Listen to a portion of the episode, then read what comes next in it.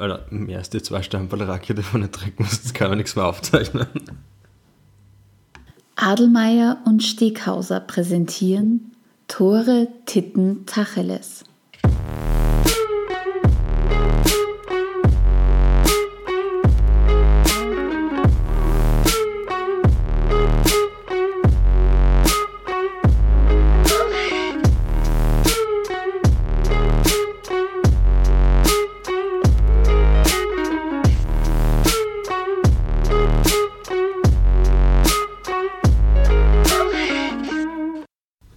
Herzlich willkommen zur vierten Episode von Tore Titten Tacheles, dem Fußballpodcast direkt aus Graz. Äh, an meiner Seite wie gewohnt der Herbert Prohaska meines Herzens, äh, unser Steghauser. Steghauser, äh, wie geht es dir und was gibt's Neues? Ja, vielen Dank. Neben mir die alte Leier, der Adelmeier. Wobei, muss man natürlich schon ganz klar sagen, der Prohaska des Herzens ist natürlich eine viel wärmere und freundlichere Begrüßung. Danke dafür. Jetzt haben wir eigentlich schon wirklich eine Zeit keine Folge mehr gemacht.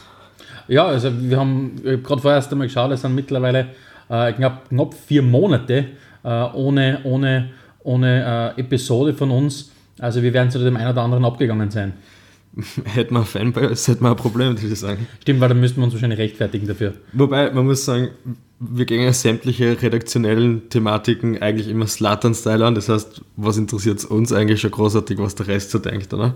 Ja, genau so ist es. Äh, wir haben heute das Schwerpunktthema soziale Verantwortung im Fußball und wir wollen uns heute anschauen, äh, wie Vereine und äh, Verbände mit dem Thema umgehen. Aber noch bevor wir in dieses Schwerpunktthema starten, du hast gerade den Slatan erwähnt. Und was hat es mit dem Slatan auf sich? Genau, wir haben ja letztens in der letzten Episode eine neue Kategorie eingeführt, nämlich die großen 10. In Anlehnung an Mr. Oder Huber. Mr. Oder Huber und die großen Fans von uns wissen natürlich, letztes Mal haben wir das großartige Thema gehabt, die 10 besten und wichtigsten Stadionjausen. Genau. Und heute, was haben wir heute Steghausen? Heute haben wir die großen 10 Slatansprüche. War, war nicht ganz einfach, das auf, auf jeweils 5 Arbeit zu brechen, muss man auch gleich vorweg schicken. Man muss ja an, die, an unsere Fangemeinde richten, der, der Steghaus ist ja ein großer Slattern-Fan. Also jedes Mal, wenn ich aufs Neue, nicht, jedes Mal, wenn ich aufs Neue den, den Steghauser besuche, äh, in seinem Anwesen, da äh, äh, begeistert er mich mit zumindest einem neuen Slattern-Spruch, den ich noch nicht kenne. Bist du hast du die Biografie ja auch gelesen von ihm, oder? Ich habe die Biografie gelesen, wobei hat er, glaube ich, nicht selber geschrieben, aber hat er zumindest seinen Input geliefert. War ziemlich gut. Der Anstoß für das jetzt war aber wirklich das Interview, was ich unlängst gesehen habe, wo er vom äh, Thierry interviewt worden ist. Und mitten im Gespräch ist dann der Pogba vorbeigelaufen und der äh, Slatan hat umgeschrien, hey, come, sit between two legends. Und das zeigt für mich halt einfach, okay, der Typ ist auf einem, auf einem eigenen Level, was Selbstvertrauen betrifft. Das und das Schöne ist, er, also da merkt man, das sind einfach Dinge, die dann spontan aus einem rauskommen. Und so das, ja. nicht spontan sind jetzt unsere groß, äh, größten zehn Sprüche, weil das haben wir in mühsamer Arbeit äh, äh, vorbereitet. Also ihr kennt den Ablauf mittlerweile, äh, Steghauser und ich wechseln uns im Tennisstil klassisch ab, einmal Steghauser, einmal Adelmeier und am Schluss präsentieren wir unsere besten. Steghauser, was ist bei dir auf Platz 5 der besten Slatansprüche? Platz 5 ist, äh, wie er beschreibt, wie er gegen einen gegnerischen Verteidiger vorgegangen ist. Ich glaube, es war irgendein Verteidiger von Liverpool, weiß nicht mehr ganz genau, ist aber egal. Jedenfalls beschreibt er das so: er ist nach links gegangen, der Verteidiger auch, er ist nach rechts gegangen, der Verteidiger auch. Dann hat er es wieder auf links probiert und der Verteidiger ist ein Hotdog kaufen gegangen. so, so dass das Latt und seine Spieler aussteigen, als Gegenspieler aussteigen. Mein, Was ist bei dir auf Platz 5? Mein Platz 5 ist, äh, und nur zur Info, wir wechseln jetzt hin und wieder zwischen Deutsch und Englisch, ganz einfach, weil je nachdem, wo wir es gefunden haben, steht es manchmal auf Deutsch, manchmal auf Englisch. Äh, mein Platz 5 ist der großartige Ausspruch, äh, Slatan doesn't do auditions wo es einfach darum gegangen ist, dass damals der junge Slatan schon ein Angebot von Arsenal gehabt hat und Arsene Wenger zu ihm gesagt hat, er soll nach London kommen, um äh, einmal vorstellig zu werden und einmal zu zeigen, was er kann. Und Slatan dann einfach gemeint hat, nein, das tut er nicht, Slatan macht keine, äh, spielt nicht vor, wenn man so will. Und wie man aktuell bei Arsenal super erkennen kann, so einen Slatan kann man überhaupt nicht brauchen. Es läuft eh so gut. Falls ihr das zu einem späteren Zeitpunkt irgendwann mal hören solltet, Arsenal hat gerade zweimal 5-1 gegen die Bayern verloren, völlig verdient. Ja, wir müssen es recht, genau richtig einordnen. Das waren jetzt noch zwei 5-1-Niederlagen gegen die Bayern und dann 3-1 gegen Liverpool. Ähm, Super. Steckhauser, Platz 4 auf deiner Liste. Platz 4, äh, muss man immer wieder sagen, man kriegt schon, also ich glaube als Fußballer, man kriegt schon sehr oft eine sehr komische Fragen gestellt. In dem Fall war es beim Interview, wo, wo der Reporter gefragt hat, was seine Frau zum Geburtstag kriegt und er hat eigentlich ganz cool reagiert und gesagt, nothing, she already has Slatan. Finde ich, finde ich witzig. Zeigt, zeigt von Selbstvertrauen. Ja, muss- Was diesen Herren ja etwas Blöde, auszeichnet. blöde Fragen, blöde Antwort, passt sehr, passt sehr gut, finde ich. Was hast du auf Platz 4? Platz 4 ist bei mir, und zwar, ich glaube, es war 2014, ähm, ist Slatan gefragt worden, ähm, ob er sich die WM anschauen wird. Und Slatan hat gemeint, one thing is for sure, uh, a World Cup without me is not, not worth watching it. So, Slatan ist ganz einfach davon überzeugt, wenn er nicht bei dem Turnier dabei ist, dann ist es im Prinzip zu gar nichts.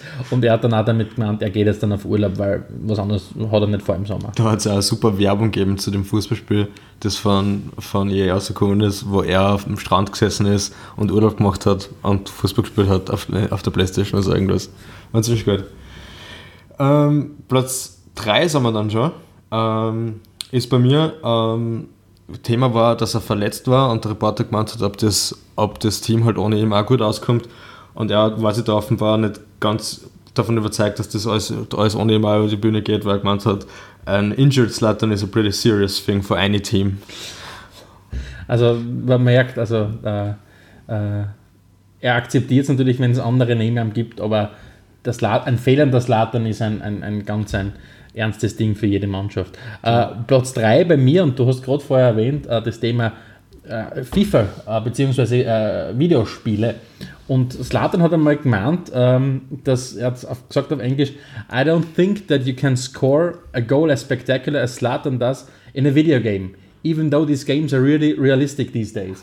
äh, was natürlich für uns besonders spannend ist, als, als große FIFA-Routiniers, was wir sind. Und es stimmt ganz einfach. An Slatan, an echten Slatan, kannst du auf, bei, bei FIFA oder wo auch immer, bei Pro Evolution Soccer gar nicht zusammenbringen. Nicht Weil leicht, diese ja. Tastenkombinationen gibt es nicht, dass Oder du Tore sollte man- schießt wie Slatan. Vielleicht sollte man fairerweise zu sagen, wir können es nicht so anbringen. Wir kennen es nicht, oder vielleicht, keine Ahnung, ist das irgendein, irgendein äh, In- In-Game-Purchase oder was auch immer, dass man den Slatan-Mode freischalten kann. Aber ich glaube, da, da hat er wirklich was Richtiges gesagt, weil eine Messi-Art und Weise zu spielen oder eine Ronaldo-Art und Weise zu spielen, das geht. Aber Slatan-Tore kann man, kann man wirklich nur ganz skurril schießen. Wir kommen, äh, wir sind schon mitten auf dem Podest. Äh, Steckhauser, was ist bei dir auf Platz 2? Äh, Platz 2 handelt sich wieder, äh, geht es wieder um den World Cup eigentlich, um die Qualifikation zur Weltmeisterschaft diesmal. Und zwar fragt der Reporter, ähm, who will win the World Cup Playoff? Und der Slatan sagt drauf, only God knows, woraufhin der Reporter natürlich meint, okay, es ist ein bisschen schwierig, bei Gott nachzufragen und der Slatan wieder ganz cool, why, you're sitting in front of him. ja, und das ist einfach geil. Ich merke, mir, mir, mir, also das ist, äh, als, als langjähriger Freund vom Steakhauser weiß man es ganz einfach, dass vor allem die Slatan-Sprüche äh, gut ankommen, wo er, wo er schon hin und wieder mal ganz dick auftragt. Ja, das ist einfach so, da, da sind wir uns dann am ähnlichsten. Das finde hat sich dann am ähnlichsten. Genau. Äh, mein Platz 2, und das kommen wir in die äh, mitunter gar nicht so einfache Zeit. Er versucht es natürlich immer mit sehr viel Humor äh, über, zu, zu überspielen, aber Slatan bei Barca ist ein ganz ein spezielles Thema gewesen. Und er hat es dann versucht, auf, einen, auf den Punkt zu bringen, indem er gemeint hat, über, über quasi wie er bei Barca eingesetzt wird. Uh, you bought a Ferrari, but you drive it like a Fiat. Uh, also man merkt den, den, den leichten Seitenhieb auf seinen damaligen, auf seinen damaligen Trainer uh, Guardiola. Genau. Ähm, ich bleibe ja ein bisschen eher auf der lustigeren Seite. Also nicht, dass das nicht lustig ist, aber sagen wir mal so, der, er hat auch sehr viel Abseits von, von Problematiken produziert. Und da gab es einen super Word-Rap bei Paris Saint-Germain in seiner Zeit, wie er dort in Paris gespielt hat. Und da ist äh, so Kurzfragen vom Reporter gekommen. Und eine davon war, on a scale from 1 to 10, how good are you as a footballer? Und Slatan schaut ganz ernst verzirkt hin und sagt 10. Woraufhin der Reporter sagt, no, do you think you're underrated? Und er sagt, no, they know I'm good. Zeigt einfach, wie, ich meine, er, er beweist jetzt in der Premier League auch wieder. Nicht? Jeder hat sich gedacht, okay, das ist, glaube ich, 36 oder so mittlerweile. Und jeder hat sich gedacht, der wird da ein paar Titel schießen. Natürlich, er spielt bei Manchester. Aber ich glaube, es hat keiner damit gerechnet, dass er übergreifend der Topscorer ist. Und Spontan, spontane Frage an den Steckhauser, du bist ja ein alter äh, Statistikfreund, die beim Wochenende nämlich eine Statistik gelesen. Steckhauser, welcher Spieler, welcher Stürmer, um konkret zu sein, hat in der Premier League das beste Match-Torverhältnis. Das Beste. Wenn du machst, wenn du verstehst, was ich meine. Okay, aber da gibt jetzt nicht äh, drei Spiele, drei Tore. Natürlich, nein, nein, schon, trotzdem. Wer hat quasi das Highest Percentage, wenn es darum geht? Puh, schwierige Frage. Ich, ich würde sagen, Zlatan, liegt, Zlatan ist es nicht, um es gleich zu sagen, aber er liegt gut, er liegt sehr gut. Deswegen unterstreicht das, was du ja gerade gesagt hast, dass das Zlatan trotz seines Alters extrem starke Präsenz drin hat. zwei, drei Leute kommen von mir in Frage. Okay. Schauen wir mal, ob er ob er da dabei ist. Ich würde sagen, ähm, Thierry Henry, Mhm. Cristiano Ronaldo oder Michael Owen. Okay. Äh, sind alle drei liegen relativ gut, was ich mir erinnern kann, aber es sind es nicht. Es ist auch nicht Alan Shearer, Okay. äh, es ist auch nicht Harry Kane, der aber auch recht gut liegt, sondern Diego Costa. Scheiße, okay. Also, was ich mir erinnern kann, sind es ungefähr 75 Premier League-Spieler, die er hat und ich glaube 48 Tore mittlerweile. Also, Aha, okay. Das heißt, dessen Statistik, aber zum Beispiel beim Harry Kane ist es so, wenn du die letzten zwei Jahre anschaust, ist er natürlich deutlich besser. Aber Mhm. natürlich hat der schon, glaube ich, äh, 40 Premier League-Spiele gehabt, bis er mal angefangen hat zum Torschießen. Ja, gut, sicher. Das heißt, der ist jetzt, glaube ich, bei 120 Spiele oder 110 Spiele und hat seine, seine, seine 55 Tore oder was. Auch Aber beeindruckend. siehst, äh, wir lernen immer was dazu. ja, Äh, aber um jetzt da die, die Rubrik abzuschließen, fällt uns noch dein Platz 1. Genau, und ich bin wieder zu Barca-Zeiten unterwegs und das hat mir äh, extrem gut gefallen. Und zwar hat er gesagt, jetzt äh, bezogen auf seinen, auf seinen Trainer, äh, wir brauchen den Philosophen nicht, der Zwerg und ich reichen vollkommen. Äh, wobei offensichtlich eben mit dem Philosophen Guardiola gemeint ist, und wer der Zwerg ist, ist auch nicht schwer äh, zu erahnen. Lionel Messi äh, sagt erstens einmal in diese Aussage, wie wenig er von, von Pep Guardiola hält. Das hat er ja dann immer wieder auch später noch erwähnt. Und was mir, warum mir das bei mir auf Platz 1 ist, ist, weil für mich der Satz sagt, dass er nicht ganz abgekommen ist von der Welt, dass er einigermaßen ein Realist ist, weil er nämlich hergeht und sagt, ich und der Zwerg reichen aus, dass er zumindest einen Lionel Messi auf seiner Augenhöhe sieht. Weil da muss man sagen, wenn er jetzt zum Beispiel hergehen würde und sagt, er ist deutlich besser als der Lionel Messi, dann wäre das einfach ein Blödsinn. Aber ich finde es wieder gut, weil er einfach hergeht und sich selbst auf die, auf die Ebene von, von Messi hebt. Das finde ich wieder sympathisch. Er sagt aber nicht, dass er besser ist. Wobei, ähm, da fällt mir spontan noch eine andere Stimme ein, der so was ähnliches gesagt hat. Stimmt das bei dem auch? Der Niklas Bentner hat auch gemeint, also Niklas Bentner eigentlich bekannt als Lord Bentner, hat eigentlich auch gemeint, der Messi ist besser als er Stimme, aber dann kommt schon er. Ja, äh, deswegen ist der, der zweitbeste Stürmer der Welt nach Messi jetzt äh, äh, zu Rosenborg Trondheim gewechselt, wie ich jetzt da gelesen habe. Ähm, Niklas Bentner, vielleicht machen wir mal eine eigene. Oh, spannend. Äh, schreib mal bitte auf, wir machen eine eigene Episode vielleicht mal über, über das Leben von Niklas Bentner. Äh, glaube ich, vielleicht brauchen wir da gerade eine zweiteilige Episode. Vielleicht kommen wir da mit Top 10 gar nicht aus. Nein, Ja, schau. damit- Nein, eine ganze Episode. Alles ganze. Episode, Eine ganze ja, Episode. Ähm, Steghauser, wir trinken. Äh, wir tun das regelmäßig und meistens auch im Podcast. Was trinken wir heute? Genau, es gibt jetzt auch wieder eine getränkte Episode. Ähm, der Adelmeier und ich waren ja jetzt äh, das letzte Wochenende in Serbien. Genau. Deshalb haben wir vier Monate lang keinen Podcast aufgenommen, wir haben uns müssen vorbereiten. Unter anderem deswegen, ja. Du warst ja auch noch zusätzlich in England, Ja, hast genau. da FA Cup-Partie von Tottenham angeschaut genau, gegen erstes Fulham. Tottenham, Fulham, Tottenham, genau. Wie war das? Nur War ganz kurz? großartig, absolut. Also war äh, äh, diese, die, die, die Craven Cottage einmal zu sehen, äh, das Stadion direkt an der Dempsey war eine sensationelle Erfahrung und, und war großartig. Und Tottenham hat 3-0 gewonnen, mein erstes Tottenham-Spiel, dreimal Harry Kane, äh, war ich begeistert. Aber Das ist Fußball, oder? So soll es sein. genau so ist es. Ja. Äh, wir trinken. Wir Da trinken, wir trinken. Wir waren, wir waren in Serbien unterwegs, um konkret zu sein, waren wir in Belgrad und haben uns dort das Eternal Derby angeschaut, nämlich Roter Stern gegen Partizan Belgrad. Es war ein wirklich faszinierendes Erlebnis. Wir haben eine riesen Gaudi gehabt, es war eine Wahnsinnsstimmung. Wir haben uns auch nur verhältnismäßig nur kurz gefürcht eigentlich. Es ist doch relativ viel im Stadion auch mit offenem Feuer hantiert worden. Da waren wir uns nicht ganz immer ganz sicher, ob das so cool ist, ob das bei uns so ablaufen wird. Aber alles in allem überwiegen natürlich wirklich die großen, die, die positiven äh, Eindrücke. Und nach dem Stadion sind wir was trinken gegangen und haben uns gedacht, okay, auf das hin stellen wir uns jetzt dann Rakia ein. Und deswegen haben wir uns gedacht, das Getränk des Podcasts ist auch das, diesmal Rakia. Adelmeier, Prost. Prost, Steghauser. Unglaublich schier. Geruchspodcasts, glaube ich, gibt es noch keine. Ähm, ja, auf jeden Fall, ich hoffe, dass unser, boah, unsere, nächste, unsere nächste Fußballreise wieder an die Weinstraßen geht und dass wir da vielleicht eher was mitbringen. Egal, wo wir hinfahren, vielleicht probieren wir vom Hochprozentigen ein bisschen weg zu kommen. Es ist dann eine Erleichterung im Podcasten, glaube ich. Ähm, Na gut, Steck, also bevor wir in Medias Res gehen, möchte ich noch äh, eins ganz kurz erwähnen. Und zwar, was unsere Podcast Zuhörer natürlich nicht sehen, das ist klar, weil es hauptsächlich nur zuhören können, ähm, ist, wir sitzen an einem Tisch, wo mitten auf dem Tisch ein wunderschöner Strauß, sind, sind Tulpen? Sind Tulpen, sind richtig Tulpen erkannt, steht. Äh, danke, dass du das, ich weiß nicht, ob du das jetzt extra für mich vorbereitet hast, aber es ist wirklich schön. Äh, auf unserem, da stehen zwei, Gla- zwei Glaserl mit Rakia, äh, zwei Heferl Kaffee und äh, ein wunderschöner Strauß Tulpen. Äh, also so lässt sie Podcast äh, aufnehmen. Ja, hat gestern auch zu einer leichten Ehekrise geführt, weil ich habe das so schön angerichtet am Tisch und meine Frau ist dann halt heimgekommen und hat gemeint, "Ma, danke für die Blumen. Und ich habe gesagt, wie, warum danke für die Blumen, das sind von Adelmeier, der kommt morgen. Ja. Da habe ich natürlich zuerst die Lache auf meiner Seite gehabt, wie die Tieren dann gelöscht sind, waren die Lachen nicht mehr so richtig bei mir. Aber gut, Okay. ja. Freut mich, dass das da aufgefallen ist. Oder? wirklich, also ich weiß jetzt Sachen zu schätzen. Also, Aber gut, starten wir durch. Schwerpunktthema heute ist das Thema soziales Gewissen und soziale Verantwortung im Fußball. Und das ist ein Thema, das immer stärker da zum Vorschein kommt, weil es einfach darum geht, dass es heutzutage mittlerweile für Fußballvereine einfach zum guten Ton gehört, sich auch einigermaßen sozial zu engagieren.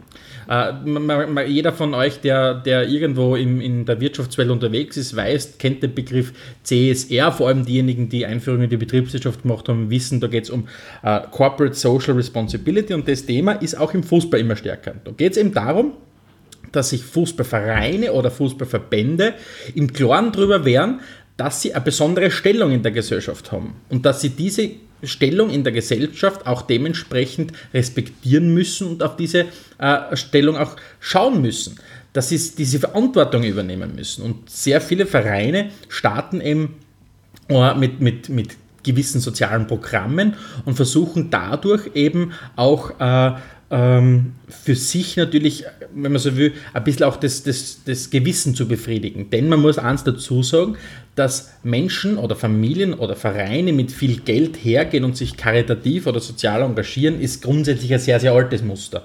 Äh, es ist, aber was ich auf keinen Fall machen möchte, ist ernsthafte Ambitionen abzusprechen. Aber sehr, sehr häufig, und das ist auch, was wir heute versuchen, ein bisschen rauszukitzeln, ist es ein Balanceakt zwischen ernst gemeinter, zwischen ernst gemeintem Engagement auf der anderen Seite und Maßnahmen zur Imagepflege auf der anderen Seite. Und was wir heute aber nicht machen möchten, wir möchten jetzt nicht zwangsläufig nur herumhacken auf denjenigen, die es nicht gut machen, sondern was wir vor allem auch machen möchten, äh, ist diejenigen, die es besonders gut machen, ein bisschen zum, äh, vor den Vorhang, wenn wir so wollen, holen.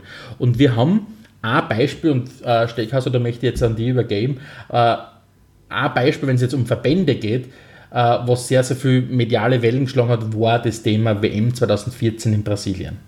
Zum das Thema soziale Gewissen. Genau. Ähm, also wie du schon gesagt hast, wir wollen natürlich keineswegs jetzt explizit dafür herumhacken. Deswegen haben wir uns auch Verbände und Vereine angeschaut, weil wir leider Gottes schon zu dem Schluss gekommen sind, dass vor allem die Verbände nicht wirklich soziales Engagement sagen. Da gibt es natürlich Ausnahmen, aber ähm, hand, anhand vom Beispiel Brasilien, was du gerade genannt hast, kann man das eh schon super aufzeigen. Nämlich einerseits ist natürlich irrsinnig viel dann von der FIFA da konkret, um, um das ganze Spektakel äh, gut zu präsentieren, um zu sagen, schaut, wir tun was für das Land, wir schauen, dass wir da äh, Infrastruktur schaffen, wir schauen, dass wir da den Tourismus ankurbeln, etc. Es hat äh, diese Football for Hope Initiative gegeben, was natürlich meiner Meinung nach vorwiegend darum gegangen ist, zu zeigen, dass man kleinen Kindern Fußball in die Hand drückt. Und auf der anderen Seite, wenn man jetzt schaut, okay, was ist passiert, wo, wo, steht, wo steht Brasilien jetzt? Äh, ich habe mir im Standard war das so eine Fotoreportage angeschaut zum Maracana. Soll ich das jetzt richtig aussprechen? Maracana? Ah, Spanisch. Ein wunderschönes spanisches Portugiesisch. Spanisches Portugiesisch, wurscht, das ist der Rakia. äh, haben wir jedenfalls äh, Ich trinke Rakia auf meinem Akia. wenn, wir jetzt, wenn wir jetzt im Winter unterwegs wären. Und ihr man wie das Akia ist, Und wenn wir, wenn wir äh, eine Schlagerband hätten. Aber ist egal, wenn ich wir eine. Schlagerband hätten, würde sich der ganze Podcast, glaube ich, sowieso nochmal ganz anders drastisch drehen. Stell also, wir waren beim Maracana. Ja, bei Ka- Und Maracana. das schaut nicht mehr so schön aus. das schaut nicht nur nicht, nur nicht mehr so schön aus, sondern das ist äh, zugesperrt. Äh, das ist vollkommen verwahrlost. Es wird, re- also es wird prinzipiell, glaube ich, noch bewacht, weil es in regelmäßigen Abständen geplündert wird. Aber ansonsten ist dort nichts mehr. Es wird nicht mehr Fußball gespielt dort, es wird nicht gepflegt dort. Es ist seit, seit Jahren sind dort keine Rechnungen bezahlt worden. Und wer immer da dahinter steht, die FIFA ist es ja offiziell nie nicht, sondern da ist ja, wird ja immer jemand anders in Pflicht genommen hat sie damit einfach übernommen. Was, was bleibt, ist im wahrsten Sinne des Wortes verbrannte Erde. Also ist einerseits tragisch, andererseits führt es mich zum nächsten Punkt, nämlich wie schaut es dann in Katar aus? Besser, mhm. weil ähm, dort werden zwar auch Stadien aufgebaut, um eine Infrastruktur zu schaffen, allerdings werden die nach der WM auch gleich wieder abtragen. Das heißt, ähm, von Nachhaltigkeit kann man da aus meiner Sicht überhaupt nicht sprechen. Mhm. Und wenn man dann die zweite große Vereinigung von Vereinen anschaut, nämlich die European Club Association, äh, das sind die, die immer wieder mit Schlagzeilen dafür sagen, dass sie eine Superliga machen möchten, weil sie damit noch mehr Kohle lukrieren können. Da ist gleich noch krasser, weil die sagen überhaupt, äh, na, wir tun in der sozialen Richtung nichts, sondern wir überwachen die Vereine und schauen uns an, was die machen. Äh, selber, äh, selber tragen sie nicht viel dazu bei und wälzen das halt ab. Und was für mich da halt übrig bleibt, ist einfach das, und das ist vielleicht auch irgendwo okay, die Verbände äh, äh, versuchen halt ihre Rolle einzunehmen, den, den Sport zu vermarkten und möglichst Kohle zu lukrieren. Und das ist wahrscheinlich ein bisschen auch im Sinne eines Vereins oder eines, eines Verbands, sag ich jetzt mal. Ähm, bei den Vereinen schaut es ja besser aus, oder? Da ja, wobei ich möchte ganz kurz auf, auf, dieses Thema eingehen. Du hast, glaube ich, zwei ganz wichtige Punkte gesagt. Erstens einmal, glaube ich, ist die Natur von einem Verband unterscheidet den Verband schon mal von einem Verein. Weil ein Verband wird eben ins Leben gerufen, um in der Regel um irgendwas ein Produkt herzunehmen und zum Beispiel zu vermarkten oder was auch mhm. immer. Das heißt, da gibt einen ganz klaren Anreiz, warum wir hergehen und diesen Verband gründen. Also insofern finde ich das schon mal grundsätzlich absolut legitim. Ähm, und was du auch noch gesagt hast, ich meine, das, das Thema, die Vergaben von Großturnieren sind, werden ja immer wieder kritisiert. Du hast jetzt Katar angesprochen, vor allem, wir haben jetzt gerade das Beispiel Brasilien erwähnt. Dazwischen ist noch Russland. Dazwischen ist Russland. Und ich glaube, da muss man jetzt zwei Sachen unterscheiden.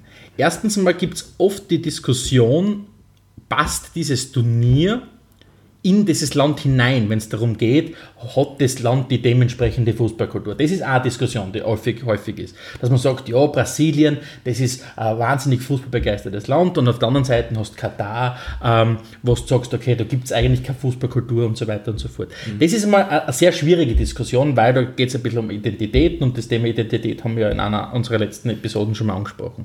Aber was es noch gibt, und das ist, glaube ich, eine ganz eine ganz essentielle Frage. Da geht es wirklich, und du hast das Thema Nachhaltigkeit angesprochen, da geht es dann um wirkliche Hard Facts, was darum geht, okay, was passiert mit diesen Dingen nachher? Also ich finde es per se jetzt nicht schlimm, dass in Katar ein Turnier ausgerichtet wird, weil man sagt, okay, man hat da, man will das einfach mal machen oder was auch immer. Äh, ich finde einfach die Diskussion über Tradition schwierig mitunter. Haben wir ja schon mal gehabt, diese Diskussion. Mhm. Aber wo sie einfach nicht verantworten oder nicht verstehen kann, ist einfach, wie rücksichtslos mit diesen Dingen umgegangen wird, weil wie häufig im Prinzip dann die lokale Bevölkerung auf den Kosten sitzen bleibt oder welche Umweltschäden angerichtet werden. Und das hat dann nichts mehr mit einer Diskussion über Identität zu tun, sondern da geht es um ganz klare Kosten. Mhm. Stichwort Umwelt muss ich, muss ich da in einem Punkt ein bisschen entgegenreden, nämlich wenn du sagst, prinzipiell ist, ist, ist Katar nicht so schlecht, da bin ich ja grundsätzlich bei dir. Also es, es kann natürlich auch nicht sein, dass äh, Fußball ausschließlich in Europa, in England, Deutschland, Spanien etc. passiert. Aber da finde ich dann halt echt Brasilien nochmal besser, weil was du schon vorher gesagt hast, ist, das ist wenigstens ein fußballfragtes Land und ich sage mal, man sollte schon irgendwie schauen, dass man den Fußball dort austragt oder die, die, die WM konkret dort austragt, wo halt ein Fußballinteresse ist, damit einmal die Leute dort schon mal hingehen. Mhm. Äh, ganz trauriges Beispiel war für mich heuer der Afrika Cup, der ja abgesehen davon, dass er erstmals nicht äh, im Fernsehen übertragen worden ist, zumindest im öffentlichen Fernsehen in Europa, äh, da war einfach nichts los in den Stadien. Das lag halt daran, dass das in Gabun austragen worden ist. Und die sind halt eines der wenigen Länder, die nicht so Fußball äh, äh, begeistert sind. Und bei Brasilien denke ich mal, jeder, der irgendwie in Brasilien lebt und Kohle für Karten hat, wird gegangen sein. Bei Katar bin ich mir halt nicht so sicher. Aber da sind wir jetzt eben genau bei dem Punkt, was wir, was wir vorher angesprochen haben. Was ist die Motivation von demjenigen, der das vergibt? Und ein Verband, der eben meistens ins Leben gerufen wird, um ein Produkt zu vermarkten, der geht natürlich dorthin, wo, wo Marktchancen einfach da sind. Also ja, also wir sind gespannt, wie das Thema Katar weitergeht. Da hat es eine große, große, äh, große Zeitreportage mal drüber gegeben, wie sehr äh, das Thema Arbeitsrechte äh, verletzt wird äh, in den Vorbereitungen zu Katar. Also wir werden das aufmerksam verfolgen.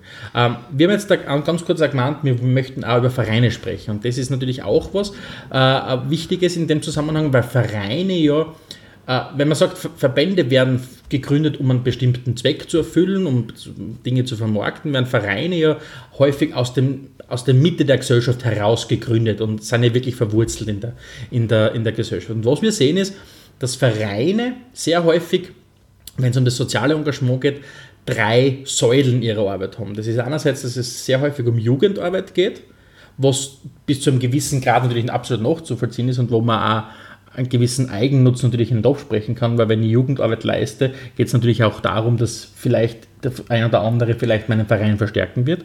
Ganz äh, kurz, um, ja. um das auch zu unterstreichen, müssen wir jetzt ein kurzes Lob aussprechen, Bezug nehmen davon unseren letzten Podcasts, nämlich was die Salzburger in, aktuell in der Youth League leisten, ist wirklich beeindruckend und aus meiner Sicht sind die aktuell eines der Vorzeigeteams mhm. im österreichischen Fußball. Also wirklich Hut ab davor, sind jetzt ins Halbfinale der Youth League Einzug spielen dort um den Finaleinzug mhm. gegen Barcelona mhm. und nachdem es bereits PSG, Atletico und Man City ausgekaut hat, das muss man sich mal vorstellen, mhm. äh, kann man ihnen durchaus auch gute Chancen auf einen Finaleinzug einräumen.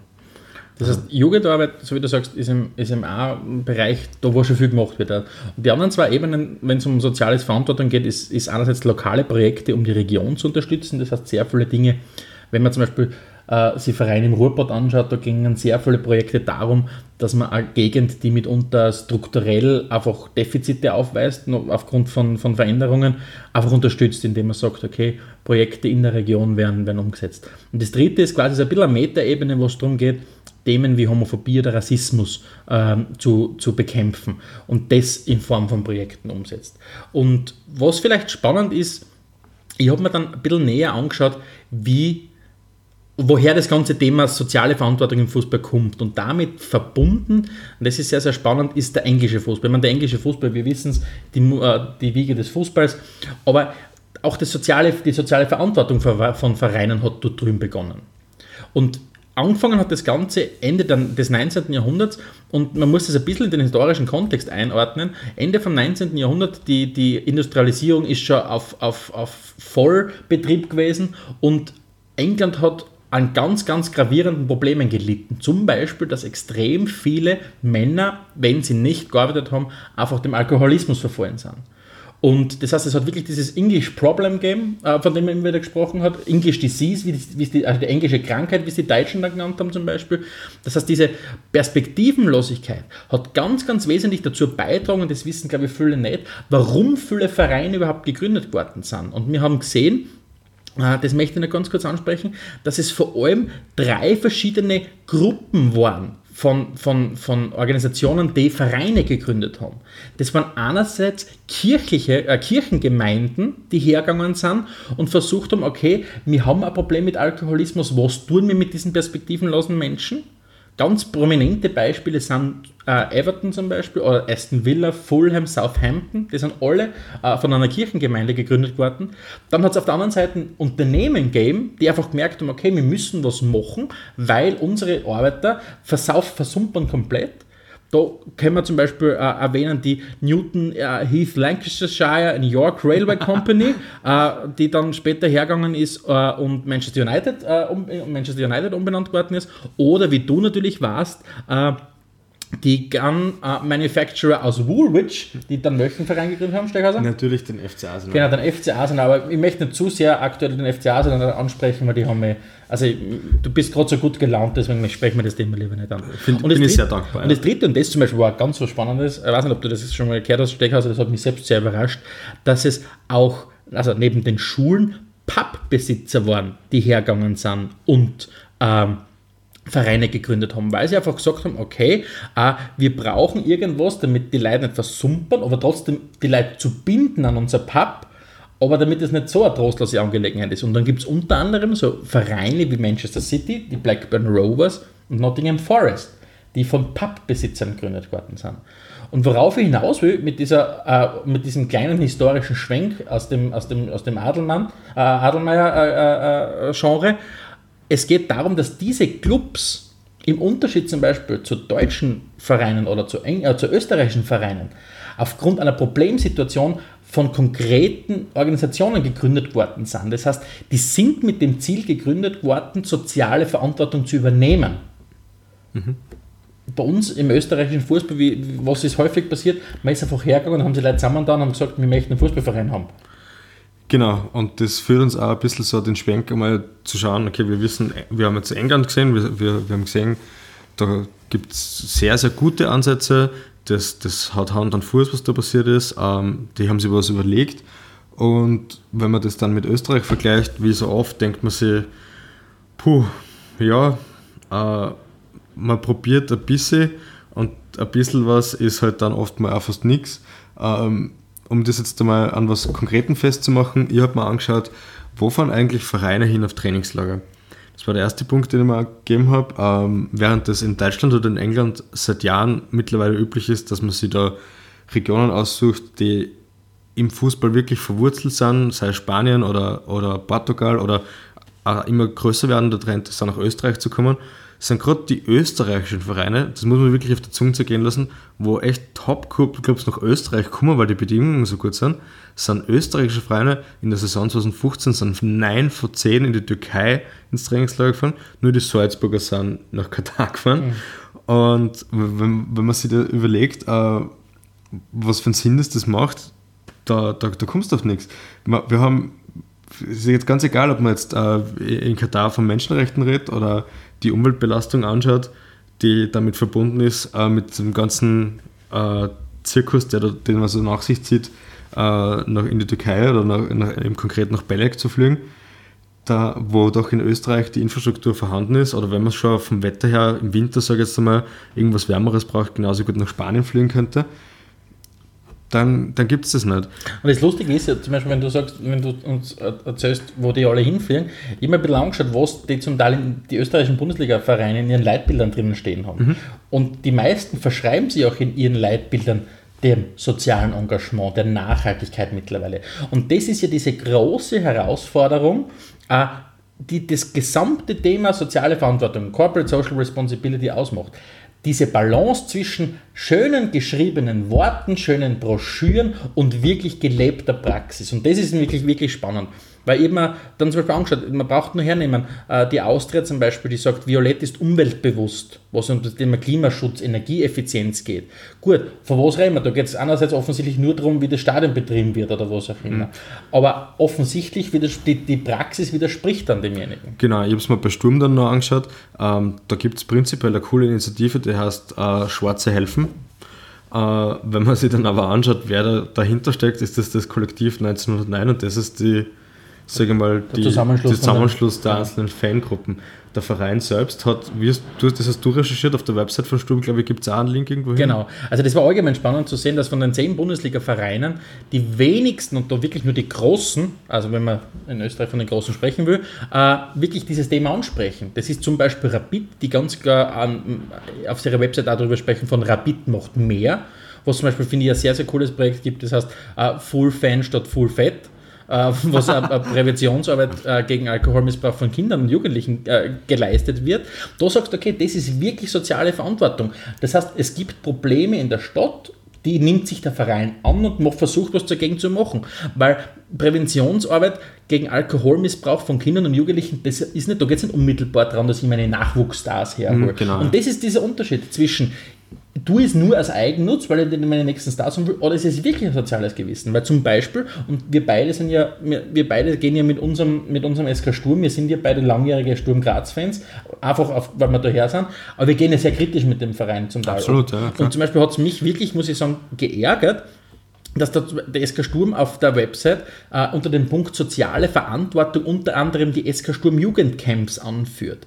Das nichts anderes ist als ein Trainingscamp, wo man 199 Euro zahlt, damit das Kind dort mitmachen kann und mittrainieren kann. Was und im Prinzip, das ist nichts anderes als ein Sichtungslehrgang. Und da frage ich mich, was hat das mit sozialer Verantwortung Das zu muss man sich tun? wirklich auf der Zunge zergehen lassen. Also das zu konkretisieren, man zahlt, wenn man ein, ein kleines Kind hat, 199 Euro ein, dafür, dass der, der Bub oder das Mädel dann bei Sturm gesichtet wird und äh, die entscheiden dann, der ist gut genug, um dass er bei uns weiter trainieren darf.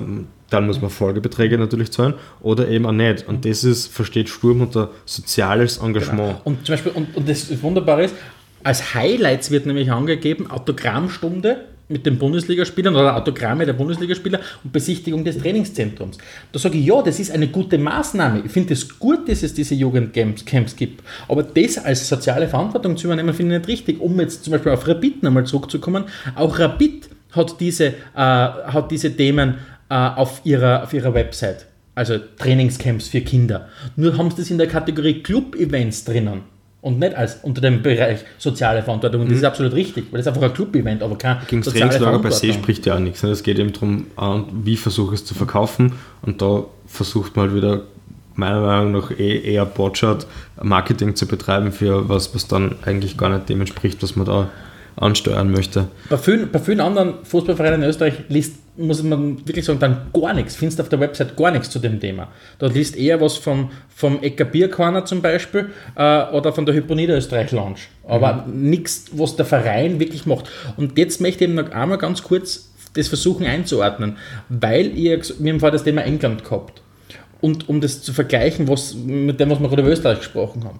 Es gibt zum Beispiel Vereine in England wie den FC Everton da hast soziale Verantwortung, dass man weit über dieses Nachwuchsfördern hinausgeht. Der FC Everton, eben gegründet von einer Kirchengemeinde, bet- betreibt unter anderem eine eigene Schule, wo jetzt aber nicht äh, junge Talente drinnen haben, so wie Schulkooperationen, wie es österreichische Vereine auch haben, nein, sondern School Dropouts im Prinzip drinnen sind. Diejenigen, die sonst in der Schule nicht mehr schaffen, gehen, können dort rein und werden dort versorgt. Das heißt, da geht der Verein wirklich her und übernimmt Verantwortung für die Probleme, äh, die es in der Gesellschaft dort in, dem, in, dem, in der Stadt und in dem Land gibt. Genau, die, die, die Schule heißt dann zwar Everton School, aber es geht nicht darum, dass das eben irgendwie, äh, dass da Nachwuchskicker drinnen sind, sondern es kann, kann völlig losgelöst davon sein. Die, die Leute, die dort Schule gehen, müssen auch nicht Fußball spielen.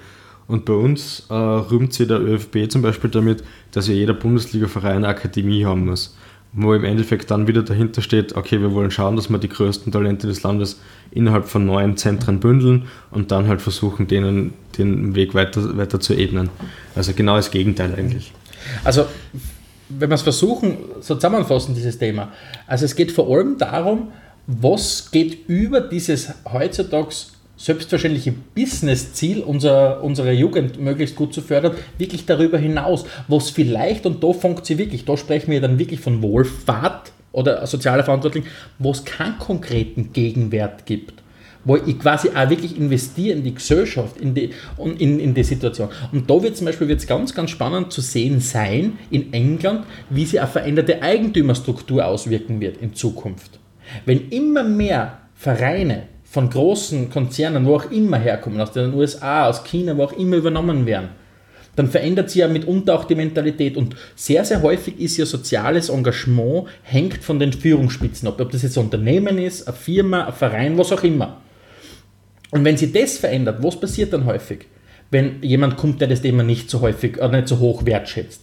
Wenn es ums Kürzen geht, wird dann oft einmal dort gekürzt. Klar, ja. Und das wird spannend zu sehen sein in England, wie sich das weiterentwickeln wird. Weil da ist es so, dass in den letzten Jahren die, die Premier League wirklich extreme Verantwortung übernommen hat. Und unter anderem von, aus gewissen Programmen wie dem Kicks-Programm, wo es um benachteiligte Kinder gegangen ist, wirklich auch so Spieler rausgekommen sind, dann im Endeffekt wie Raheem Sterling und von, von Man City und, und Wilfried Zaha von, von Crystal Palace. Also es wird spannend zu sehen sein. Auf jeden Fall. Und ähm, was man da natürlich jetzt wieder positiv hervorheben kann, ist auch die deutsche Liga. Die haben nämlich da einen entscheidenden Vorteil, das ist die 50 plus 1 Regel. Das heißt, prinzipiell steht da immer mal der Verein im Vordergrund. Ein Verein ist, sage ich mal, vermeintlich besser orientiert, als jetzt das vielleicht da international tätige Firma ist. Und wenn man sich dann im Konkreten so einen Verein wie Vorzeigeverein in Deutschland, was, was sozial, soziales Gewissen betrifft, ist St. Pauli, ganz klar. Die sind halt federführend, wenn es um, wenn's um äh, Förderprogramme wie Viva Con Aqua geht oder die unterstützen offiziell die, Ski, die Sea Shepherds, glaube ich, mhm. die sich gegen den Walfang mhm. einsetzen. Und Oder zum Beispiel Flüchtlings, äh, Flüchtlingssituation. Also in der, in, in der gesamten Flüchtlingskrise hat der FC St. Pauli äh, auch Partei ergriffen und, äh, und Initiative ergriffen. Und das genau, ist eben, genau. was man versuchen, versucht um voraus äh, zu sagen. Da steht kein ultimativer Gegenwert dass man sagen, klassisch Return on Investment. Nein, da geht es darum, dass dieser Verein hergeht und äh, ein soziales Gewissen beweist. Und das Spannende ist, wenn du bei Google suche die deutsche Bundesliga und soziales Gewissen suchst, du kommst schnell mal auf die zwei gleichen Vereine. Wohingegen, wenn du sonst noch Bundesliga suchst, kommst du zu Bayern, Dortmund oder was auch immer. Mhm. Aber wenn es um das Thema geht, landest du entweder beim FC St. Pauli oder, was vielleicht auch weniger überrascht, beim SC Freiburg, wo halt dann einzelne Personen wie der Christian Streich da sitzen und einfach diesem Thema einen besonderen Wert zu messen. Dass es dann Programme gibt, die sich eben zum Beispiel sehr stark um Jugendliche mit Migrationshintergrund kümmern. Aber was ich zur deutschen Bundesliga noch dazu sagen möchte, da sind die Programme bei weitem nicht so stark ausgeprägt wie in England. Doch besser natürlich als in, als in Österreich, wobei das ist nicht schwer. Übrigens gibt es eine Statistik, äh, der und zwar äh, geht es darum, es gibt mh, eine Auflistung von, von karitativen Programmen in die europäische Fußballvereine machen. Und zwar sind da 150 Programme in 25 äh, Ländern präsentiert geworden. Und von diesen 150 Programmen sind sage und, ah, plötzlich 112 Programme sind, sind sage und schreibe null aus Österreich.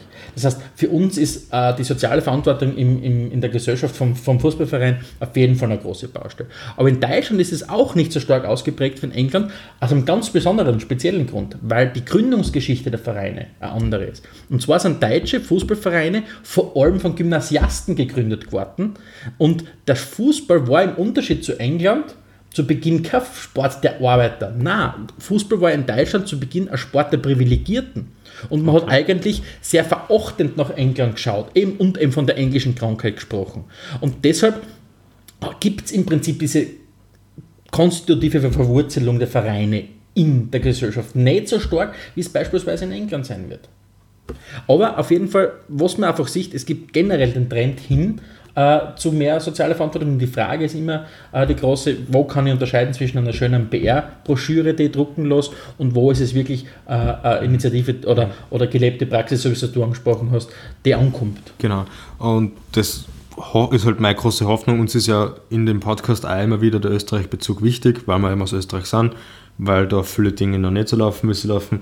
Und ein Trend, der schon zu beobachten ist, um das jetzt um den Kreis auch zu schließen, sehr viele internationale Trends kommen halt, wie so oft, verspätet dann doch irgendwo in Österreich auch an. Man hat es jetzt äh, im letzten Winter bei den Trainingslagern gesehen, wo außer der Austria niemand mehr in die Türkei geflogen ist, ähm, wo dann eben, wo du jetzt schon positiv Rapid äh, hervorgeholt äh, hast, wo ich glaube, dass es vielleicht gut wäre, auch von uns einmal zur Initiative zu ergreifen und einmal wirklich sturmkonkret anzuschreiben, zu sagen, schaut, was wir gemacht haben, schaut, was wir recherchiert haben. Vielleicht überlegt sich da was. Das könnte eigentlich so Ziel vom Podcast nur sein, oder? Genau. Und was wir vielleicht unseren Zuhörern mitgeben möchten, die sich für das Thema interessieren, es gibt zum Beispiel eine Stiftung, das ist großartig, eine Stiftung in Liechtenstein, äh, das heißt, die für alles, was ich jetzt sage, ad absurdum, aber es gibt auf jeden Fall eine, eine Stiftung in Liechtenstein, äh, die heißt Football is More. Das ist unter anderem ein Zusammenschluss von Vereinen wie dem FC Liverpool, FC Zürich. Da ist zum Beispiel auch Rapid dabei. Und da sieht man eben, da ist keine andere österreichische Mannschaft dabei, Rapid. Und bei Rapid habe ich auch in unserer Recherche gesehen, da tut sie am meisten, am mhm. meisten ernst gemeinte Hilfe. Und da geht es wirklich darum, okay, wie kann man diese Strahlkraft, die der Fußball hat, wirklich nutzen, um benachteiligten Menschen äh, äh, zu helfen. Und natürlich, ich meine, es geht meistens darum, um Kinder und Jugendliche. Und das ist ja auch legitim. Nur die Frage ist immer, steht, ist es einzig und allein das Ziel, dass da ein Gegenwert äh, dem gegenübersteht, oder geht es auch wirklich darum, dass Vereine willens sind, einmal Geld in die, halt, in die Hand zu nehmen, um einfach eine Situation zu verbessern? Ja, äh, Steckhauser, ich glaube, wir haben jetzt mal eine ganz gute Übersicht gegeben über das Thema. Absolut. Ähm, bezüglich soziales Engagement, jetzt meine Oma sagt immer, ich bin Brückenbauer. Du bist der Brückenbauer. ich, ich weiß nicht, warum sie das sagt, aber so ein Kompliment nehme ich einfach gerne entgegen. Ja äh, soziales Engagement, meine Brücke dazu, ich bräuchte jetzt dann noch kurz der Hilfe. Okay. Und zwar müssen wir IKEA-Kastel zusammenbauen. Okay, das. Ähm, von dem her würde ich sagen, wir, wir versuchen den Podcast jetzt zu beenden. Ja. Ähm, vielen Dank wie immer fürs Zuhören. Äh, Wenn ihr vielleicht auch ein IKEA-Kastel habt, das, was ihr braucht, das zusammenbauen könnt ihr euch jederzeit bei uns melden. Ihr Genau. findet uns auf Facebook, ihr findet uns unter äh, per Mail zum Beispiel via toretitentacheles at gmail.com. Äh, wir würden uns freuen, wenn wir von euch was hören. Vielleicht gibt es uns ein Feedback, vielleicht gibt es hier das eine oder andere soziale Engagement, ernst gemeintes soziales Engagement, äh, was wir noch nicht gesehen haben, wo ihr sagt, okay, Burschen, passt auf, das gibt es aber schon, würde uns sehr freuen, würde Genau. uns wirklich freuen.